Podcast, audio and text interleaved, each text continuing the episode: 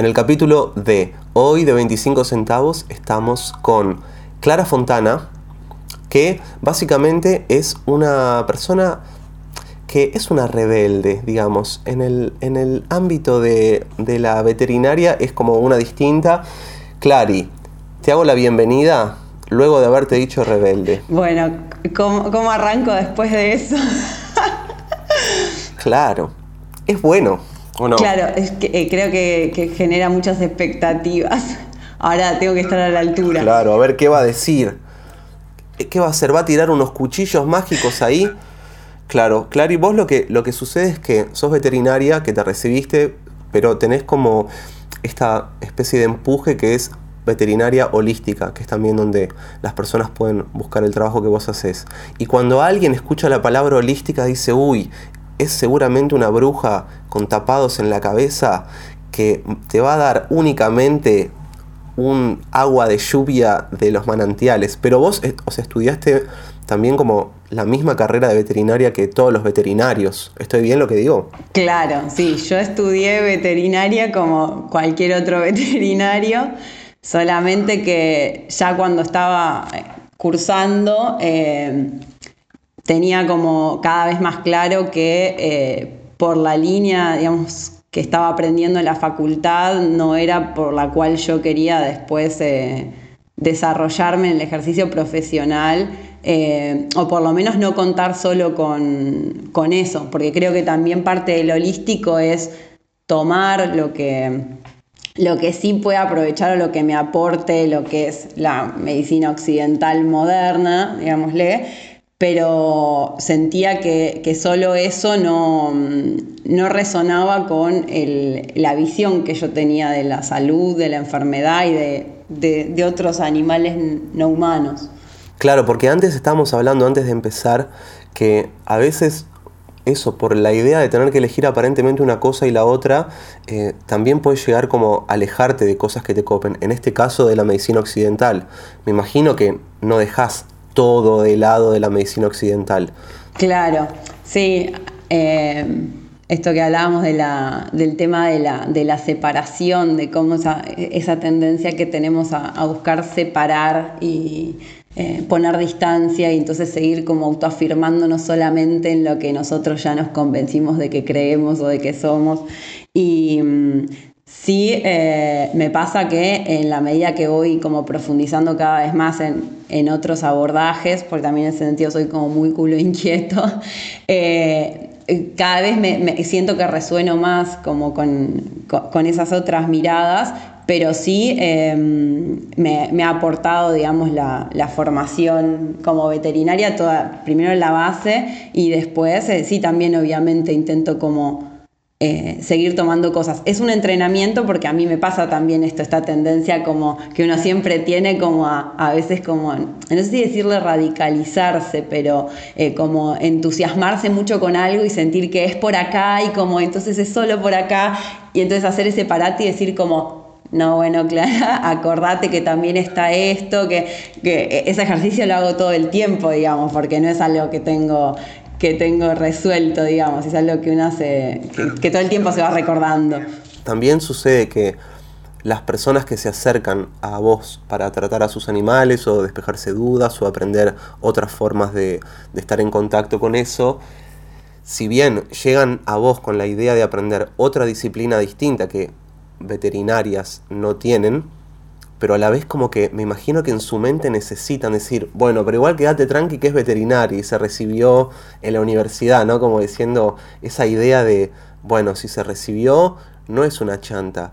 Y si no se recibió, no tiene idea de nada. ¿Cuánto pasó de esos prejuicios, Clary? ¿Cuál es el, ese loop o ese patrón que notas en cuando las personas desconocen? Ese prejuicio, ¿viste? Cuando llegan a vos.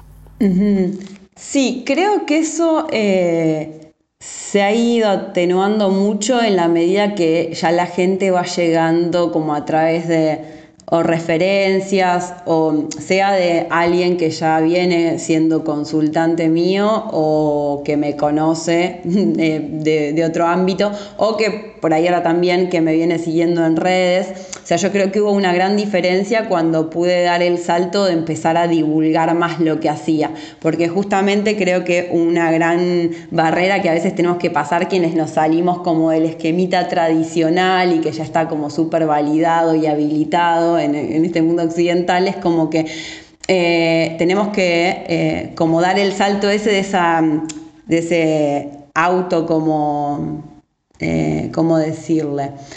Eh, no sé, como es, o sea, nosotros mismos nos creemos ese discurso de, de, que pertenecemos como a un sector ahí como no sé si decirle marginal, o, pero nos quedamos muchas veces en esa y entonces nos manejamos también de esa forma, como siempre medio, medio en las sombras o en, lo muy cercano inmediato y como eh, nos hacemos cargo de ese lugar, de algo, de algo que está como marginal o que queda ahí como en las sombras. O, mm. y está lo opuesto también, ¿no? Como creer que cualquier asiático es mágico, ¿viste? Como viene de Asia. Claro, sí.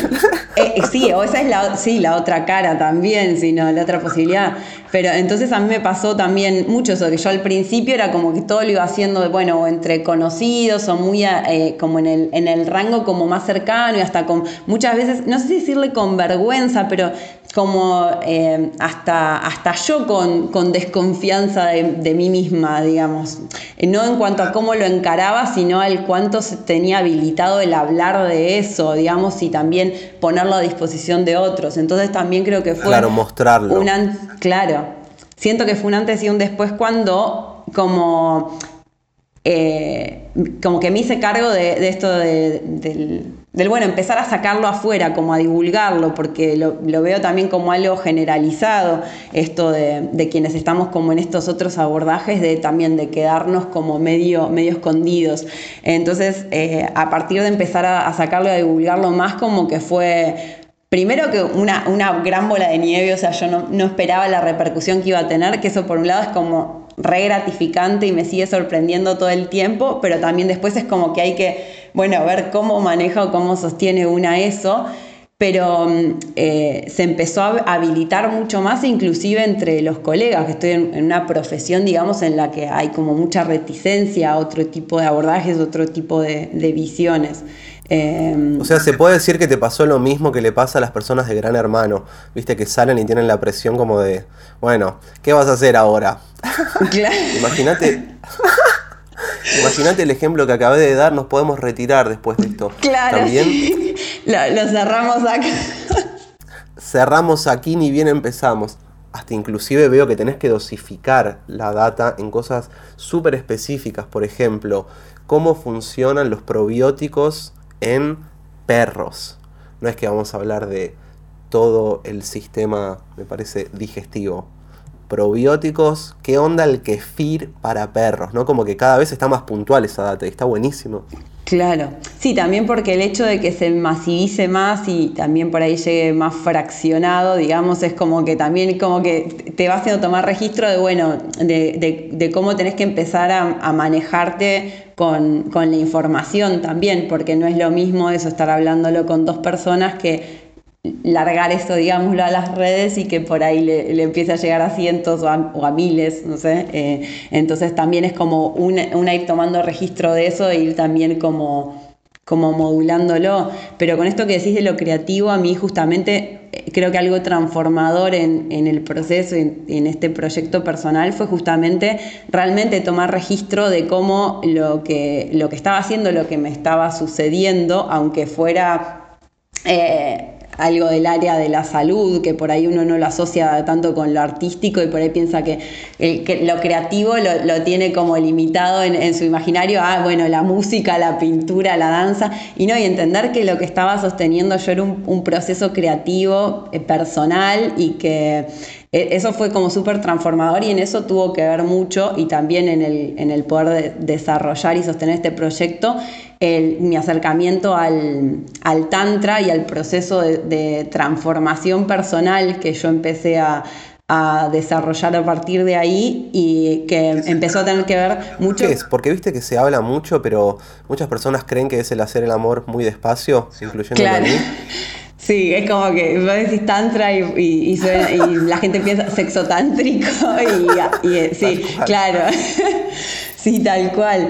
Eh, no, o sea, el tantra involucra como al, eh, al encuentro sexual, como involucra a, todo lo que, lo que comprende nuestra vida. Yo no me siento una experta en el sentido de poder como transmitirlo con las palabras perfectas, digamos, pero para mí el tantra es una filosofía de vida y eh, que tiene que ver mucho con el tema de, de, la presencia, de volver a estar presentes en el, en el momento, en nosotros mismos, con quien tenemos enfrente. Em, eh, después, digamos, la, sexualidad sí es parte de nuestra vida, porque además nuestra energía sexual es nuestra energía vital, es la que nos permite estar acá, o sea, nosotros somos y, encarnamos también gracias a, la energía sexual de nuestros padres y es después la que también a nosotros nos sostiene en la vida, digamos. Eh, es como que también esto se ha hecho como una...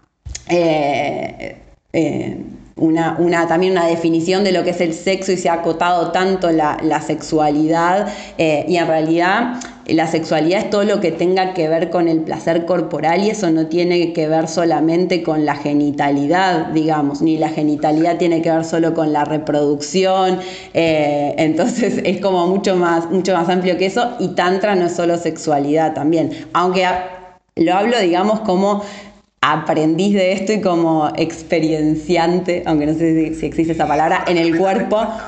Pero no, no pretendo acá dar cátedra de Tantra como un especialista, porque para eso de última. Clases de Tantra con Clara Fontana, estamos diciendo.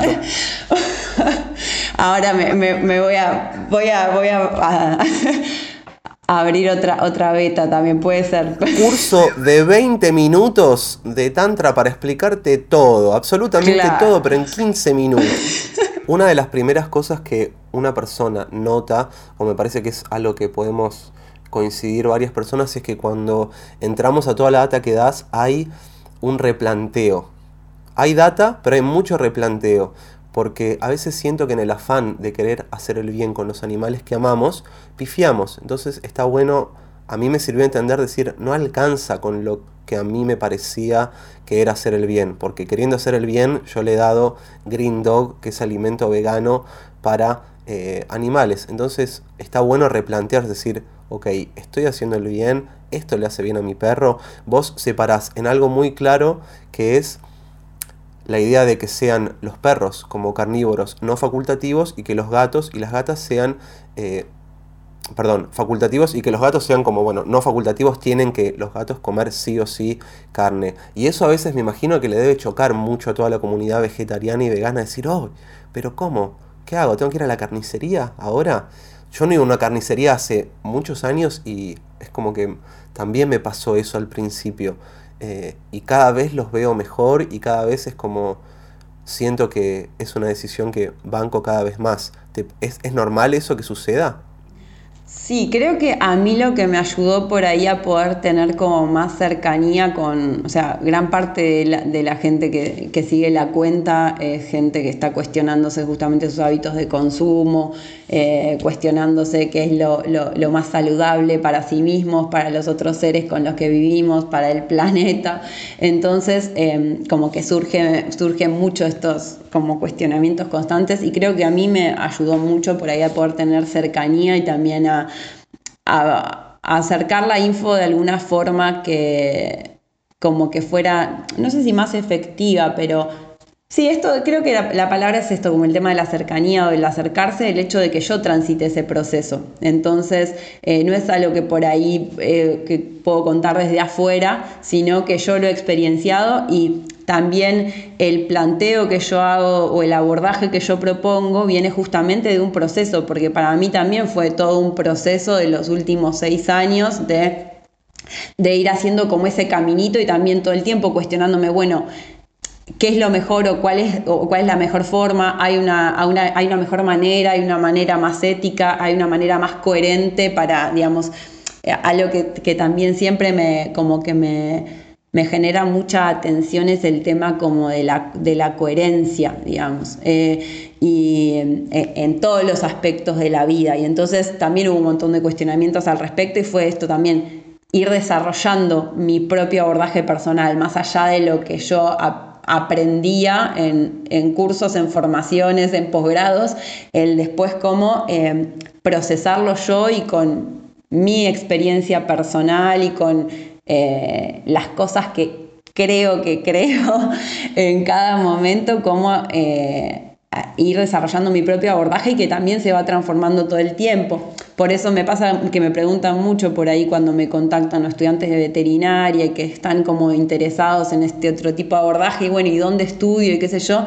Y yo lo primero que les digo es que yo creo que el el formarse como un veterinario holístico, si le querés poner como ese nombre, que es por, ahí por, lo que me preguntan, es como que eh, parte en realidad primero de hacer un camino personal, o sea, antes de pensar en qué estudio o en qué curso me anoto o qué aprendo, es empezar un camino eh, de transformación personal primero, o sea, porque lo holístico yo creo que es una visión, no es algo que se aprenda en un curso o en un libro, sino que tiene que implicar un cambio de visión de uno para con la vida en general y primero con uno, o sea, no, la, yo creo eh, o, resueno mucho con esto de que la única forma que, tenemos de aportar a cambiar el mundo eh, como nosotros creemos que es mejor es cambiar nosotros mismos o, intentar transformarnos nosotros mismos en ese Empieza por ti claro. y se renueva la esperanza. sí, Empieza por ti. Eh, eh puede, puede sonar así. También, también No, no, no, pero es, real, es real, porque me imagino que en tu caso es consecuente, no es que sos veterinario holística, pero te clavas un asado los fines de semana y estás comiendo bizcochitos eh, de grasa. O sea, también me imagino que toda la data que fuiste explorando es una consecuencia de lo interno que te estaba pasando. Sí, sí, bueno, que justamente como ese proceso personal apunta mucho justamente a recuperar la autoridad interna. Estamos como muy eh, amaestrados en esta sociedad para estar todo el tiempo buscando referencias en una autoridad externa y desconectarnos de que, es, que no hay mayor autoridad para nosotros mismos que que nosotros mismos justamente, que nuestra propia autoridad interna, pero si, conectamos con eso, o sea, si nos habilitamos el, volver a resensibilizar eso, ¿no? estamos tan para claro, afuera. rendirnos cuenta nosotros, digamos.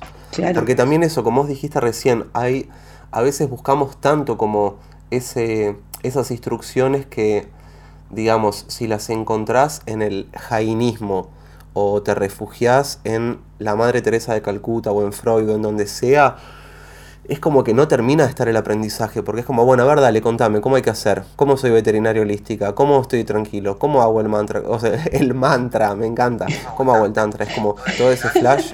¿Cómo hago el mantra? También podría ser, ¿eh? ojo.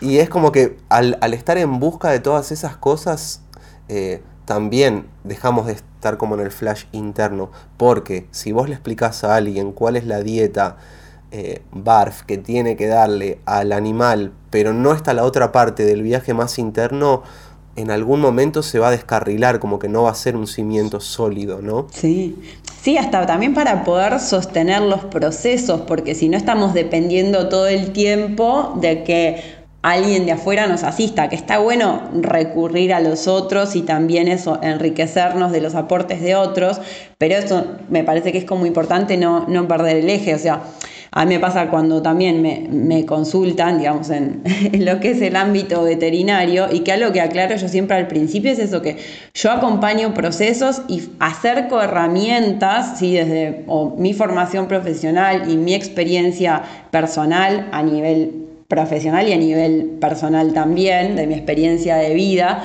eh, pero eh, no, eh, no, me, no, me, puedo hacer cargo de otro ser, no puedo hacerme más cargo que de mí misma. Entonces, eh, lo que hago es eso, facilitar herramientas o, conocimientos o, abrir como posibilidades eh, orientaciones, pero los que tienen que sostener el proceso, bueno, en este caso son los humanos que están acompañando a ese animal que tienen a cargo. Y también esto que yo siempre les aclaro, o sea, no hay nadie que pueda conocer mejor al animal con el que ellos viven o que tienen a cargo que ellos mismos. O sea, yo jamás voy a conocer a su gato o entender más a su gato que lo que pueden llegar a entenderlos ellos mismos si se habilitan conectar con eso, obviamente, ¿sí? Pero no hay ningún libro que a mí me enseñe eh, más sobre tu, tu compañero gato que lo que puedes llegar a registrar vos y conectás con eso. Y lo mismo para nosotros, no hay médico que, que pueda saber más de mí misma y de qué es lo mejor para mí misma que yo misma si me habilito el hacer el caminito de vuelta adentro, digamos. Ahí va. Bien, entonces hay capaz alguna persona que va a estar escuchando esto y dice, sí, bueno, dejen de filosofar. ¿Qué es lo que hace Clary? Como, pueden hablar de cosas puntuales, viejo, cálmense un poco. O sea, ¿cuáles, ¿cuáles crees que son los aspectos que de entrada dijiste todo bien, pero esto no está permitido. Un puntapié, se puede decir de alimento balanceado, podemos hablar un toque de eso, que es como de las primeras cosas que vos descartás, más allá de que tenemos que hacer los cursos contigo y como vos dijiste, cada animal es algo particular, pero lo podemos poner como uno de los primeros pasos a eh, repensar o replantearse si hace bien. Sí, digamos, yo más allá de, por lo menos actualmente, no sé, tal vez esto se transforme en algún momento, pero hasta ahora viene siendo así y eh, lo primero que planteo, sí, yo, más allá de cuál sea el motivo de consulta, y es algo que además ya lo explicito de entrada, es el tema de replantearnos primero qué es lo que está comiendo ese animal, porque yo creo que no podemos pensar en construir salud o en intentar recuperarla eh, y acompañar un proceso de enfermedad, ¿sí? o prevenir la enfermedad, si eh, la materia prima que le damos a ese organismo ¿sí? todos los días es o inadecuada o inclusive hasta aporta componentes que le son tóxicos al organismo y lo están ensuciando, intoxicando constantemente. Entonces, en, lugar de ocuparse el organismo de nutrirse con ese alimento, tiene que ocuparse de ver cómo lidia o cómo se saca de encima toda esa carga tóxica que está incorporando. Y eso actualmente, digamos, ya es como... Eh, como muy explícito con la masivización de la alimentación ultraprocesada. O sea, yo creo que... Claro, porque hay algo turbio, ¿no? También hay, eh, perdón que haga este paréntesis, pero lo turbio es que hay muchas marcas de alimento balanceado que te ponen ahí adelante, esto es bife, roast beef. Y decís, ¿qué? ¿Cómo va a roast beef esto? Y, y pasa eso, ¿no? Como que todo es harina de subproducto, harina de hueso de pollo, entonces tampoco es eso. Siento que se refugian un poco en, sí, te entiendo, necesita carne. Aquí está, cómprenos. Sí, sí, que además es totalmente incomprobable, porque yo siempre les digo, en esas croquetitas homogéneas, eh, ahí tan, tan, tan inocentes que parecen, yo no tengo forma de tener un mínimo registro de qué hay ahí adentro, ¿sí? Eh, incomprobable, claro. Además, a eso se le suma el que la normativa para la elaboración de esos ultraprocesados está hecha a conveniencia empresaria y no de lo que necesitan para su nutrición perros y gatos. O sea, el alimento ultraprocesado para perros y gatos es una gran forma de meter en el mercado todo lo que es descarte del consumo humano y darle un curso y obtener un rédito económico de, de eso entre otras cosas. Bien, para ponerlo entonces en palabras un poco más criollas, las empresas tienen cosas que dicen, che, ¿qué hacemos? ¿Lo tiramos o lo vendemos? Adivinen cuál es la respuesta. Hacer dinero. No, y además las cosas que se aprueban, porque a mí me ha pasado, hay alimentos que se comercializan, por ejemplo, acá en Argentina, y que no, no, no, para no mencionar marcas, porque esto es, digamos, algo generalizado. O sea, de cada marca podemos cuestionar distintas cosas. O sea, no hay ultraprocesado que sea bueno, ni para nosotros ni para ellos. En el caso de ellos hay todavía muchos menos controles, entonces también desde lo que dice el paquete que tiene a lo que efectivamente tienen hay un abismo, ¿sí? las adulteraciones son hiper comunes, pero hay ultraprocesados, por ejemplo, que se comercializan acá en Argentina y que están habilitados para comercializarse y que vos lees el listado de ingredientes y es puede estar elaborado con algunos de los siguientes ingredientes. Y te tiro una lista así y yo no sé de esos cuál tiene, cuál no, cuál tiene cada partida, o sea, si el paquete que yo compro hoy... Ti, suerte para ti. A ese nivel, digamos. Entonces... Eh, No, no, no. Horrible. También sucede eso, ¿no? Como que los tipos deben decir, pero pará. Si los perros y los gatos no votan, ¿para qué? ¿Para qué regularizar todo esto? Vamos a hacer otra cosa, vamos a jugar al golf. Claro. Tal cual, sí, sí. No, no, es increíble. Yo ya ahora muchas veces me, lo tomo a gracia porque si no es como que decís, caigo en un pozo depresivo. A veces cuando realmente tomás conciencia de con qué, estás, con qué están elaborados o te encontrás cosas de hasta empresas líderes en el mercado, o sea que inclusive la gente invierte más plata pensando en que le está dando algo de mejor calidad y ver cómo nos han adiestrado a nosotros, a los veterinarios, que además tenemos como esta figura, somos como esta figura de autoridad para el responsable de un perro o de un gato, para eh, reproducir indicaciones nutricionales totalmente de, o sea, eh, sin ningún fundamento, porque no nos forman, ni acá en Argentina, ni en lo que es la generalidad del resto del mundo, a los veterinarios en nutrición de carnívoros domésticos. O sea, lo que interesa, digamos, de la formación en nutrición de un veterinario es respecto de lo que es ganado o animales llamados o mal llamados de producción, o sea, eh, cómo engordar más rápido y más barato un pollo, una vaca, un cerdo, pero no se nos enseña de nutrición de carnívoros domésticos y eso se le delega completamente a empresas de ultraprocesados. O sea, vos si agarras los libros de clínica que estudiamos en, en veterinaria, ves como parte de los tratamientos de distintas enfermedades que hasta se te recomienda qué línea de ultraprocesado darle, o sea, como cómo alimentarlo con ultraprocesado, no hay ninguna indicación nutricional. Eh. Hashtag arre. También pasa eso, a mí me ha sucedido cuando fui a veterinarias, que en un momento me acuerdo que hasta inclusive antes de, de empezar a ver tu data y qué sé yo, me dijeron, no, no, pero vos no puedes darle otra cosa, porque vos pensás que el alimento balanceado se llama así porque está balanceado. Si vos le das otra cosa, lo desbalanceas, después decís, ah, bueno, estoy desbalanceando eh, citrocidina de hidroclaxinas.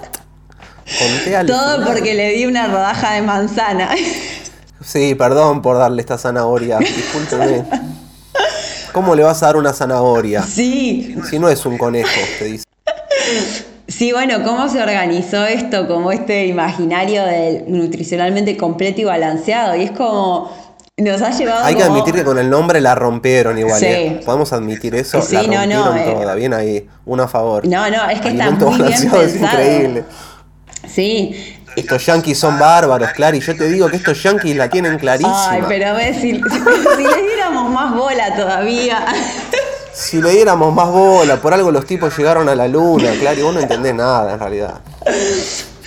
No, pero es, eh, eh, o sea, llegamos como a, niveles de como cuestiones que a veces son como hasta te resultan ridículas en un punto porque si, si, uno lo piensa hasta desde el sentido común, es como eh, lo, lo, balanceado, si queremos tomar ese concepto, yo creo que está más en atender a los alimentos que son los propios de la especie, los más adecuados, los que les aportan los nutrientes o la materia prima que necesitan, que pueden procesar además de manera adecuada.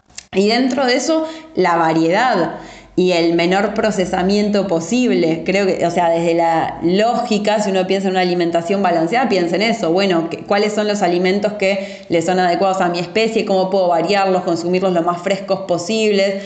Eh, eh, ninguno de nosotros está pensando, no sé, eso, bueno, eh, ¿cuántos microgramos de selenio comí hoy para decidir si me como una banana o cuatro almendras? No, tiene, no Además, uno no lo hace consigo mismo, ¿viste? No es que decir, che, ¿cuánto potasio consumí? ¿Cuántos miligramos de potasio consumí esta semana? Claro. Eh, después podemos hablar de, los distintos cuerpos y, y, digamos, también de que tienen que estar otras cosas balanceado, pero sigamos como un par de cientos de años atrás, los perros son más carroñeros, ¿no? Claro. ¿cómo, era lo más natural para ellos eh, alimentarse en un ámbito, llamémosle, eh, de... Claro, los, o sea, los perros domésticos son como descendientes directos de los lobos a través del proceso de domesticación en el que ahí sí intervino el, el ser humano. Eh, y los lobos eh, son, son carnívoros primero, son carnívoros cazadores y también carroñeros. O sea que tienen la capacidad y lo hacen de eh, capturar presas y consumirlas frescas y también consumir eh, carroña. Inclusive, justamente, se hace esta diferenciación dentro de los carnívoros, diciendo que son carnívoros facultativos, que no es lo mismo que omnívoro, porque justamente tienen como esta versatilidad de poder, en periodos de carencia donde no tienen disponible otro alimento más adecuado, o sea, tejidos animales, pueden sobrevivir periodos cortos consumiendo vegetales y frutos, brotes, eh, que les aporten la energía necesaria como para sobrevivir, pero como no están recibiendo el aporte de nutrientes esenciales para la especie, no pueden prolongar esa alimentación como eh, su sostén de base eh, a, a, lo largo de su vida. ¿sí? Entonces, eh, pero, pero sí tiene esa versatilidad que, por ejemplo, no tiene el gato, que es un carnívoro estricto. O sea, los gatos sí necesitan, dentro de lo que, de lo que son los carnívoros, digamos, una dieta hipercarnívora. O sea, son como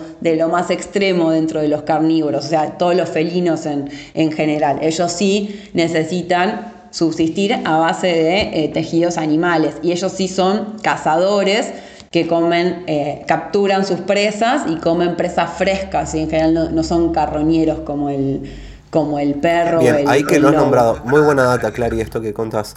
Hay algo que, que está que volvemos a lo mismo, tienen que hacer consultas contigo, arroba veterinaria holística. Pero hay algo que, está muy marcado en tus posteos que es la idea de dar carne cruda, porque algo que se manda me parece bastante, los primeros errores es como, o la idea de, por ejemplo, darle huesos cocidos, que a veces tengo entendido que se pueden atragantar más fácil el hueso cocido que el hueso crudo. Eh, es como, es difícil que se, porque uno de los miedos, vayamos a los miedos que tenemos eh, las personas humanas, bípedas y vertebradas, que es, bueno, pero si le doy huesos se puede atragantar, es algo común eso, ¿no? Como, bueno, pero no se va a atragantar con huesos. Sí. ¿Qué onda eso? Bien. Sí, primero es importante esta aclaración y que como que intento como refrescarla siempre porque se, se presta mucha confusión que alimentarlos de manera fisiológica o cubrir los requerimientos de un carnívoro no implica darle solo carne o no implica darle solo vísceras, por ejemplo, hígado, ¿sí? A raíz de sostener esas prácticas por falta de información también es que se cometen muchos errores y se pone en riesgo la salud de perros y gatos. Entonces es importante esto, ellos cazan presas y comen presas con sus distintos tejidos porque en el aporte nutricional de cada parte de la presa está el aporte nutricional completo que necesitan. Entonces, lo que intentamos hacer con los distintos modelos de alimentación fisiológica es reproducir lo más similar posible y con lo que tenemos a disposición comercialmente en cada país y en cada zona, lo que sería la composición de sus presas enteras, ¿sí? con todas sus partes. Dentro de las partes de la presa está el esqueleto, ¿sí? Entonces, una parte de, la, alimentación fisiológica va a ser justamente los huesos carnosos. ¿sí? Le llamamos justamente huesos carnosos a los huesos que vamos a ofrecer para que ellos los consuman, o sea, que los coman y que obtengan nutrientes de ellos, porque son huesos que tienen que cumplir con ciertos requisitos para ser seguros.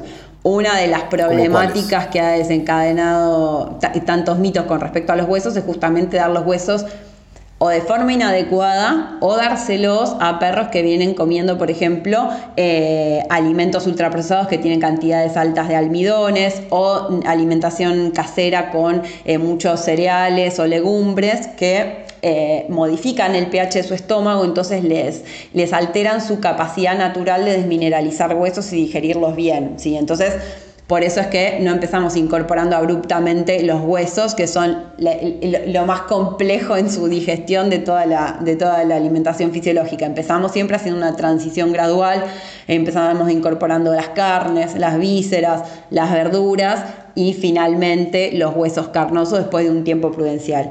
Y justamente con los huesos, parte de lo que ha como fomentado tanto, tantos mitos, además del desconocimiento, es esto de justamente ofrecer huesos eh, de forma inadecuada. Una de ellas es la, la, práctica de ofrecer los huesos cocidos. ¿sí? Si nosotros nos ponemos a pensar, no hay ningún perro ni gato que cocine sus presas y justamente pasa que cuando se cocinan los huesos pierden su colágeno y se deshidratan. Por nosotros al hueso lo vemos como una estructura dura, pero en realidad el hueso es una base de colágeno, de proteína, que después se mineraliza, o sea, se le pegan minerales y se vuelve eh, más, más sólido, más duro, ¿sí? Eh, pero tiene una base proteica blanda en realidad. Cuando nosotros lo cocinamos, ese colágeno sale, se deshidrata, entonces cuando el animal lo muerde, es un hueso que en vez de molerse como se molería el hueso en su estado natural crudo, se astilla. Entonces es un hueso que es peligroso. Más aún si el hueso que se ofreció cocido es como sucede habitualmente, es el hueso que quedó como resto de una comida humana, entonces el humano, además de cocinar el hueso, se comió su cobertura natural de carne y así nomás se le ofreció al perro, que muchas veces encima es un perro que viene comiendo ultraprocesados o que viene comiendo un alimento que tiene muchas, muchos cereales o legumbres y entonces además de que ese hueso está cocido, de que no tiene su cobertura natural de carne, su, estómago no está preparado por la, alimentación que, a la que se lo viene forzando para desmineralizar ese hueso. Bueno, están estas cosas de que hay un montón de gente que agradece y que se está acercando y que está replanteando sus formas y que quiere mejorar y demás. Y está la otra parte porque yo conozco la otra parte, gracias a ti, que es de personas que se han enojado con tu data. Viste, como, no vamos a decir que marcan ni nada, pero es como que se sienten como atacados. Y eso también es gracioso. ¿Cómo te lo tomaste, eh, Clary, ese asunto al principio? Ay, sí, al principio no fue gracioso porque la primera vez que me pasó vino de, vino de un hombre y que fue como de una forma bastante violenta y hasta con amenazas, o sea que no estuvo bueno. Oh. Y mm, también eh, parte como el del empezar a tener llegada a más gente es como que te acerca un montón de experiencias y de contactos re lindos y enriquecedores. Y también, aunque son los menos, pero también te empieza a acercar a veces eso, otros contactos que son súper nocivos o violentos, entonces también es como el empezar a, entender, bueno, que eso va a pasar y el, el ir aprendiendo o madurando el, cómo manejarlo, porque la verdad es que... Eh, Hubo puntualmente una situación que fue como más, eh, como la que más me impactó, no es que es algo que pase todo el tiempo ni de casualidad, digamos, pero em, que, sí, la verdad como que, me descolocó y además como fue violenta no, no, no, estuvo bueno, digamos. o sea, claro, a nivel interno debes estar como aprendiendo esa data, decir, lo que yo estoy transmitiendo no va de la mano con los intereses económicos de un montón de empresas, de instituciones inclusive, porque a veces pensamos que las instituciones que tienen el nombre de salud o lo que sea están recontra vinculadas a empresas que están bancando eso. Entonces no van a querer que vos dejes de consumir tal marca de balanceado. Y por eso también es que empezó a, chocar mucho, o sea, yo cuando, en, paralelo a que me iba desarrollando en todas estas disciplinas que después fui integrando en mi bagaje personal en el abordaje de la veterinaria, eh, yo seguía elaborando en veterinarias tradicionales. Em, por, un sustento, una cuestión de sustento económico y en paralelo iba como desarrollando mi como como como el carrera solista. Claro, y entonces me, pasaba eso, que es como mm, yo no tenía habilitado en las veterinarias donde trabajaba deslizar cero de, estas visiones porque era decir, bueno, no le des ultraprocesados, no le des un comprimido antipulgas porque estás dando de comer un insecticida, no sobre vacunes eh, sin individualizar el plan de vacunación al, a, cada animal y a su estilo de vida o a su historial de salud, eh, no, no, no le estés dando, o sea, la solución no es dar un corticoide o un antibiótico y tapar un síntoma, sino sino que hay alternativas más saludables y efectivas y también eh, tenemos que trabajar sobre la causa, ver qué está generando ese síntoma, si no nos quedamos solamente en la superficie, en poner una, curita y bueno, y, mirar para otro lado hasta que vuelva a explotar el... Eh, el problema. También me imagino que llegó un momento que fue incompatible eso, Clario, ¿no? Con lo de que vos decís de trabajar en veterinarias con, desde ya que necesitamos el dinero y todo, pero es básicamente lo opuesto a lo que vos haces ahora. Sí, no, y también fue como muy difícil el, animarme a, tirarme a la pileta y en realidad, como dice una de mis tías, y creo que es una, una frase que es muy sabia en un punto, pero es que, que una patada en el culo te haga avanzar tres metros y fue un...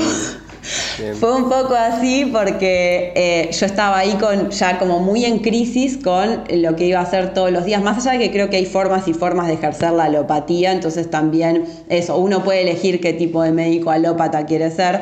Entonces yo, digamos, intentaba como eh, sostener como mi línea personal dentro de la, alopatía, pero yo estaba muy en, crisis con lo que estaba haciendo en mi trabajo y lo que yo realmente resonaba o hacía por afuera pero no podía terminar de lanzarme por una cuestión eh, económica justamente. Y pasó eso, que a través de un conflicto en una veterinaria, también por circunstancias ya de, tratos como inaceptables a nivel como empleador-empleado y también inclusive con cuestiones respecto de más misóginas, eh, fue que tuvo todo un desenlace bastante como desagradable el mi continuidad en la veterinaria donde estaba trabajando y ahí fue como, bueno, verme ante la disyuntiva de, bueno, ¿qué hago? ¿Vuelvo a buscar trabajo en otra veterinaria y sigo en la misma o es la oportunidad para decir, tirarme a la pileta y decir, bueno, me meto 100% con esto? Y ahí sí, algo que fue como súper valioso para mí, que creo que, fue... Eh, que también que, que, fue bastante determinante fue que mi compañero de ese momento también me bancara un montón para, poder justamente empezar, porque fue empezar como muy así, en modo hormiguita. Eh, y ir como de a poco, eh, ahora digamos en la medida que, voy difundiendo más y también el, empezar a difundir más te permite como poder reconocer esto de, no, bueno, esto no es algo tan, tan marginal o que a nadie le interesa o que nadie resuena con esto, sino como que cuando vos lo empezás a, sacar afuera y decir, che, existe esto, mirá, eh, esta, esta otra cosa, eh, hay un montón de gente que empieza a resonar y le empieza a cerrar o empieza a encontrar como, em, un, como un marco donde se canalizan un montón de inquietudes que tenían, pero no, no, tenía, no tenían por dónde, digamos. ¿Qué le decís, Clary, a una persona que dice, pero yo soy vegana, ¿cómo le voy a dar carne? ¿Cómo voy a ir a la carnicería si justamente estoy apoyando el mal de otro ser para mi animal? ¿Cómo tratamos ese asunto, llamémosle moral? Que la palabra moral la prendería fuego, pues ya no sé ni lo que significa. Más eclesiástica que nada. Claro, ese, ese dilema. Sí, ese dilema, gracias. Eh, bueno, hay como un montón de, aristas, digamos, pero en principio lo, lo clave es pensar, antes de, de, todas las enrosques mentales que yo puedo hacer y éticos y de la mar en coche, es primero pensar en qué es lo que necesita este animal del que yo me hice responsable, ¿sí? Y que depende de mí para cubrir sus necesidades básicas y para eh, sostener un estado de bienestar o por lo menos intentarlo. Entonces, primero es eso, antes de, porque de nuevo, o sea, si estamos pensando en la salud del animal, no puedo estar pensando en mí primero. Entonces, primero creo que tengo que hacer foco en, bueno, qué es lo que necesita y después ver cómo compatibilizo eso con lo que yo pienso, lo que yo puedo, porque también no es lo mismo lo que puede alguien que vive, no sé, en capital federal eh, o alguien que vive en una zona más rural o alguien que tiene un trabajo estable, alguien que no, alguien que trabaja 12 horas y tiene cuatro hijos o alguien que trabaja desde su casa. Y, sea, entonces también después de esto hay que adaptarlo mucho y que ahí también está de nuevo la, la creatividad, la observación, el registro. Eh, el proceso este de y si te dicen, pero escúchame, le di cosas veganas y le hice estudios y está espectacular. ¿Qué respondemos ahí? Ay, bueno. Eh, no pasó nada todavía. Claro, bueno, primero que... Me vas a acordar un, poco como a los, perdón, pero me hizo acordar a mucho a los, a los Em, conductores o conductoras que dice, pero escúchame, yo manejo borracho, pero nunca me pasó nada. Y dice, bueno, pero con que te pase una vez y yo esté ahí me alcanza, eh, gracias. la idea es que no te pase nunca, no es que tenés 500 vidas. Claro, y además que es mucha responsabilidad cuando yo estoy decidiendo por otro. Porque, digamos, de última, si estoy decidiendo por mí y el riesgo es dármela yo contra un poste, es una cosa. El tema es que estoy poniendo por ahí en riesgo la salud de, otros seres, digamos. Eh, y pasa lo mismo cuando tomo decisiones sobre las condiciones de vida de mis perros o gatos a cargo. Y lo cierto es que desde la biología, digamos, pura, los perros y gatos son carnívoros, tienen, si analizamos su aparato digestivo y su metabolismo, están diseñados de punta a punta, desde la boca hasta el ano, para procesar tejidos animales, o sea, eso no hay como mucha vuelta que, darle, ¿sí? Si un carnívoro se tiene que proveer su alimento, no... ¿Cómo? Oh, perdón, eso, pero ¿por qué, por qué pueden llegar a dar bien los, los resultados, los estudios, llamémosle, dándole una alimentación que no es carnívora. Bien, porque el organismo tiene reservas. O sea, hay que diferenciar acá perros y gatos. ¿sí? Los gatos en general, eh, sometidos a una alimentación vegana, responden diferente que los perros, por eso el avance de la, de, la alimentación vegana tiene como mucho más desarrollo en, eh, o, es impuesta más masivamente a perros que, que a gatos, ¿sí? No hay estudios, o sea, no hay ningún estudio que se haya hecho a largo plazo siguiendo todo el, transcurso de la vida de un perro o de un grupo en realidad representativo de perros o gatos, alimentándolos de manera vegana y que haya que, constate que efectivamente esa alimentación es segura y es saludable como único alimento por el plazo de toda su vida. ¿sí? Por otro lado, con lo que, lo que se pone muy en juego es esto de que el organismo tiene reservas. Pasa esto mismo si yo le doy carne a mi perro, pensando en darle alimento más natural le doy solo carne. Ese perro, los problemas a nivel osteoarticular severos, no los va a manifestar ahora ni en dos meses, probablemente los manifieste en dos o en tres años, ¿sí? Y con el tema de los estudios, con los análisis de laboratorio, pasa también mucho eso, que se ha perdido eh, o que em, se ha puesto mucho el foco de nuevo en esto, en, los análisis y en el como ir ahí con el microscopio y perder de vista al individuo, ¿sí?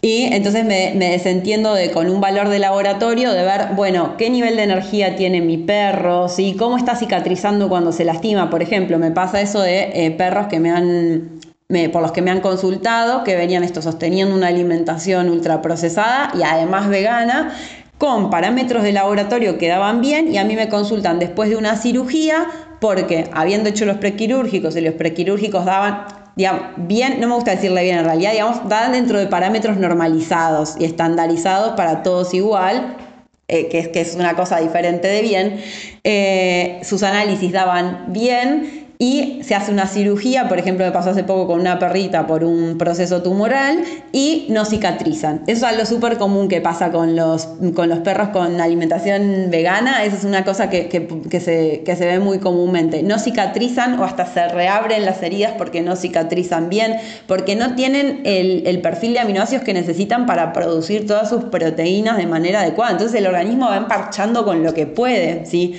Eh, también cuando se les empieza a dar alimentación fisiológica y se empieza a ver los cambios, ahí tomas también dimensión de Sí, bueno, ¿mi perro estaba viviendo o estaba sobreviviendo?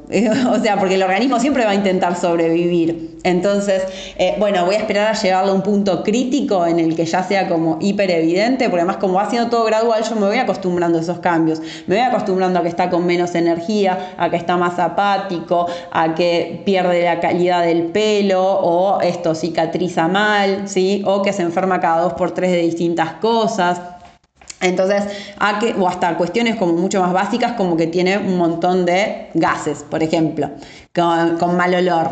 Y eso es porque estás teniendo fermentaciones anormales en el intestino, sí, o sea, hay algo que está pasando ahí. Eso no, no, no debería naturalizarse. Espectacular, gracias por tanta data. Clara Fontana, vamos a dejar igual Clara y tus datos ahí abajo de Spotify. Cuando ustedes estén cliqueando, van a ver cómo hacer para contactar a Clara Fontana. A Clara Fontana. Gracias, Clarín. Ah, no, gracias a, a vos, Nico. Sabés que te quería compartir, si me permitís, un minutito. Por favor. Porque yo estuve escuchando un par de los episodios y me encantó la explicación de por qué el podcast se llama 25 centavos. Y hasta escuché que en algunos también vos le, le, pedías que compartieran su experiencia contando esto de que 25 centavos, y si me permitís lo comento, eh, no sé si esto quedará o no, pero tenía ganas de, compartírtelo.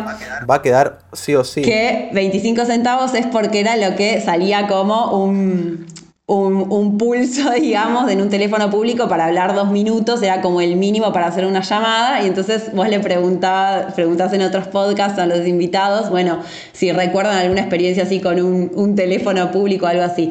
Y cuando lo escuchaba, yo ahora no me lo preguntaste, así que por eso dije, lo voy a contar. Qué horrible, tal cual. Estaba pensando eso, qué gil, que no lo pregunté. No, no, no pasa nada. quería hacer el original, decir, no lo voy a preguntar en todos lados. Ah. Una tontería mía. No, pero me encantó Contame tu experiencia, porque por favor. Yo me puse a pensar y no tenía, no pensando en que me lo preguntara, sino que me, me motivó el recuerdo a mí y yo no tenía ningún recuerdo con teléfonos públicos así en esa situación Pero me acordé, sí, que de, una situación como muy hermosa con esto de los teléfonos comunitarios. Yo toda mi vida, hasta los 14 años en realidad, pasé todos los veranos en un balneario muy chiquitito que se llama Balneario Orense, acá en la costa atlántica, muy, muy, muy pequeñito, donde éramos como muy pocas familias porque mi papá tenía una casa allá. Entonces íbamos y nos pasábamos el verano y hacíamos vida súper agreste, es más, o sea, amábamos allá a Orense. Y allá no había televisor, no había nada. Y había un solo teléfono, porque no había teléfono en las casas, que era el teléfono público que estaba en el club de pesca. Y si alguien se tenía que comunicar con nosotros durante esos tres meses, la forma era o mandarnos una carta y que llegara en ese lapso, o si tenía que ser algo más pronto, era llamar al club de pesca, dejar un mensaje que Marcelo del club de pesca lo anotaba en un papelito y te lo llevaba caminando hasta tu casa. Y vos, si después querías oh. responder, ibas al teléfono del club de pesca y llamabas a la persona. ¡Wow! ¡Wow!